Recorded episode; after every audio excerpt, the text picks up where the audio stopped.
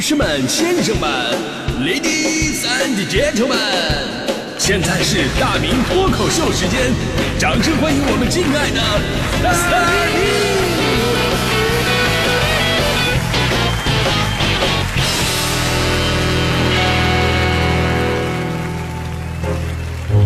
明！好，欢迎各位来到今天的大明脱口秀，我是大明啊。其实很多时候呢，我的我本人都给大家伙一种很大大咧咧啊、很佛系的感觉啊，我五大三粗的，好像我这人挺挺好糊弄啊，智商不是很高啊，对吧？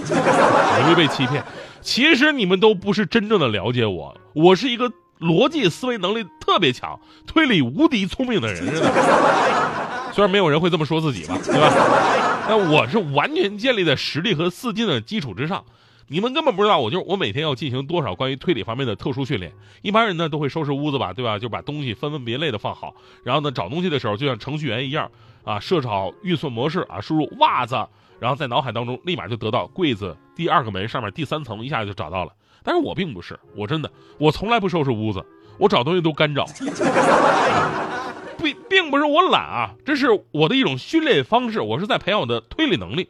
因为这样的话呢，我每次找东西就会像一个侦探一样进行逻辑推理和案发现场的还原。说啊，以当时我刚进门的心境，我会把钱包放在哪儿呢？按常理来讲，我应该是直接扔在卧室。但是那天那个时刻，我会不会不按常理出牌呢？有朋友问说：“你这是何必呢？啊，做人需要这么累吗？”我跟你说啊，别人不需要，但是我必须得这样。我是什么人啊？我是一名脱口秀主持人，对吧？而且是表面上嘻嘻哈哈讲段子，其实我是以新闻为内容核心的，崇高而又严肃的极其优秀的脱口秀节目主持人。啊，挺好，极其优秀啊，极其优秀是我跟其他主持人最大的区别，对吧？所以呢，我对我的要求就是啊，即便我是在讲一个段子、一个故事，都要求这里边的逻辑是要非常非常严谨的。我跟你说，这个非常难，也很痛苦。你要是一个新闻播音员，那都无所谓，稿子人都是编辑团队给你弄好的啊，新闻通稿，你念不错就没问题了。或者呢，啊，你讲一个段子，对吧，把人逗笑啊就可以了，逻不逻辑无所谓。但我不行，我真不行，因为我毕竟是新闻内核呀，我得实事求是啊。这个时候就要需要大量的逻辑推理能力来辨别哪些段子是可以说的，哪些段子是不能说的。呃，比方我有朋友有的时候跟我这个提供素材，说，哎，大明啊，我给你讲个脑筋急转弯儿，你呢在节目当中可以讲一下啊，大家听好啊。小明的爸爸有三个儿子，老大叫大毛，老二叫二毛，请问老三叫什么？哇，他们肯定说是叫三毛，那就错了，其实老三就是小明。他们你可以问问大迪，他肯定反应不过来。当时吧，我也觉得，哎呀，这个段子挺有意思的啊，节目当中可以讲一下。但是严谨的我还是发现了这个段子上的逻辑漏洞。你想啊，小明的爸爸有三个儿子，那么问题来了，那如果小明是女孩怎么办？对吧？如果小明是女孩，那么小明的爸爸这第三个儿子就不会是小明，确实有可能叫三毛，对吧？你看，这就是逻辑思维的重要性。这样的段子说出去，我一定会被逻辑更为严谨的监听老师挑出毛病的。其实，笑话也还好啊，大家伙不会太在意。我现在特别生气什么呢？就是很多童话故事当中也缺乏逻辑。童话啊，对吧？给小朋友看的呀，可以说是小朋友文化知识的启蒙。你可以很浪漫啊，比方说啊，亲一下公主就醒过来了，然后王子一起跟公主幸福的生活了三百多年啊，对吧？这是美好的想象，对吧？但是你逻辑基础还得要有吧？当年我妈给我讲那个灰姑娘的故事，我就很奇怪当中的点逻辑设定，啊，灰姑娘大家伙这个故事还有印象对吧？灰姑娘想参加这个王子举办的舞会，那造型太寒酸了。这时候呢，有个仙女出现了啊，帮助她摇身一变，变成了高贵的千金小姐。老鼠变成马夫，南瓜变成了马车，然后又变变出了一套什么漂亮的衣服啊，一双水晶鞋呀，给这个灰姑娘穿上。姑娘当呃，姑娘当时特别开心啊。哎仙女提醒他啊，你千万别玩的太晚，因为到了晚上十二点以后啊，这个魔法会自动解除，这些东西就恢复原样了。哎，灰姑娘答应了。那舞会上咔咔夺目，把就把把王子给拿下了。结果呢，快到十二点了，灰姑娘一看，哎，这时间快到了，跑了，就留下了一只水晶鞋。这家后来把这王子想的呀，全国找人，最终在国这个国国内找到了一个能只能穿这双水晶鞋的，就是灰姑娘这本人了。两个人从此过上了没羞没臊的幸福生活。我且不说这个姑娘的脚尺码有多奇葩，跟全国姑娘的脚都不合啊。咱就说这里边一大逻辑悖论是什么呀？一大逻辑悖论就是，明明咱们最开始的设定是到了十二点，所有的道具都会恢复原样，所以灰姑娘才跑的。什么马夫马车漂亮衣服到十二点都变回去了，为什么水晶鞋还是水晶的，对吧？水晶鞋为什么没没变回踏拉板儿、啊这就是一次性和半永久的区别吗？这个。所以呢，这个故事告诉你道理啊，就是人类啊，为了美好的爱情，可以容忍逻辑上的一些错误。但是这种逻辑错误不要太多呀，它根本经不起推敲啊。嗯，你刚才说这个灰灰姑娘，咱们还有这个白雪公主。白雪公主当时怎么死的？大家伙有印象吗？原文里写的是这个吃了王后给她的毒苹果，毒死了。那他怎么又活了呢？有两个版本，一个是王子亲了一口死去的白雪公主。咱也不知道这个王子为什么要亲她啊？你要知道这个王子啊，这个王子之前根本就不认识白雪公主，这时候他才刚出场的，而且是路过的。正常来讲，你这种行为是违法的，你知道吗？但不管怎么样吧，这么一亲白雪公主，就把这个毒苹果呀，这个白雪公主给吐出来了啊，就好了。另一个版本呢是什么？就是运送尸体的时候，棺材撞到了石头，这么一震，白雪公主把这个毒苹果给吐出来了，就好了。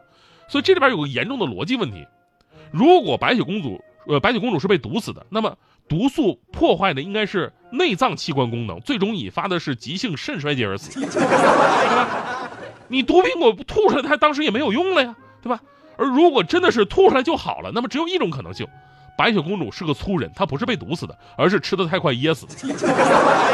你想想，一个爱占便宜的好色王子，跟一个粗人公主会碰撞出怎样的爱情火花，真的不敢想象。但是呢，这还这还不是我我我看到的那些童话当中最不靠谱的爱情啊！童话里边最不靠谱的爱情，我觉得是豌豆公主。豌豆公主。一个王子想要找到真正的公主，然后呢，有一天下大雨，看到一个淋湿的妹子，妹子说啊，我是公主。然后呢，这个老皇后为了辨别她是不是真正的公主，就想出了一招。原文是这么说的：说老皇后呢走进卧房，把所有的被褥啊全都搬开，在床榻上放了一粒豌豆，然后呢取出二十床床垫子啊，把它们压在豌豆上面，然后呢又在这些垫子上面放了二十床的鸭绒被。那这位公主就睡在这些东西上面。然后到早上了，大家伙问她睡得怎么样啊？公主说了：“哎呀，一点都不舒服呢，我差不多整夜都没有合眼。天晓得床下有什么东西，有一粒很硬的东西硌着我，弄得我全身发紫了呢，太可怕了。”于是王子特别开心啊，我找到了真正的公主。这个童话故事真的全都是逻辑 bug。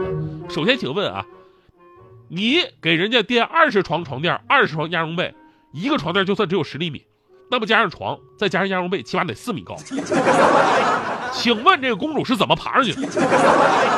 半夜翻身掉下来怎么办？对吧？而且这个画面你想象一下，知道的是你请人睡觉，不知道的是以为你找个童女在那祭天呢。这是。其次呢，情感上逻辑问题更大。你想啊，就这床那么软那么厚，然后说，哎呦，人家被硌得一晚上没睡着，弄得全身发紫。咱也不知道一小颗豌豆怎么弄得他全身发紫。他，你这叫公主吗？你这明明叫公主病啊，对吧？而且明明是你下雨挨浇了，人家收留你还给了整整那么多床垫子，让你睡得舒服的，你一点不感恩，还在那挑毛病。你是王子，你能娶这样的女人吗？啊，你真的就对皮肤嫩的那么痴迷吗？这种性格再加上动不动就紫了青了的，你亲一下都算是家暴，你知道吗？这叫什么美好爱情啊？所以说这年头啊，逻辑太重要了。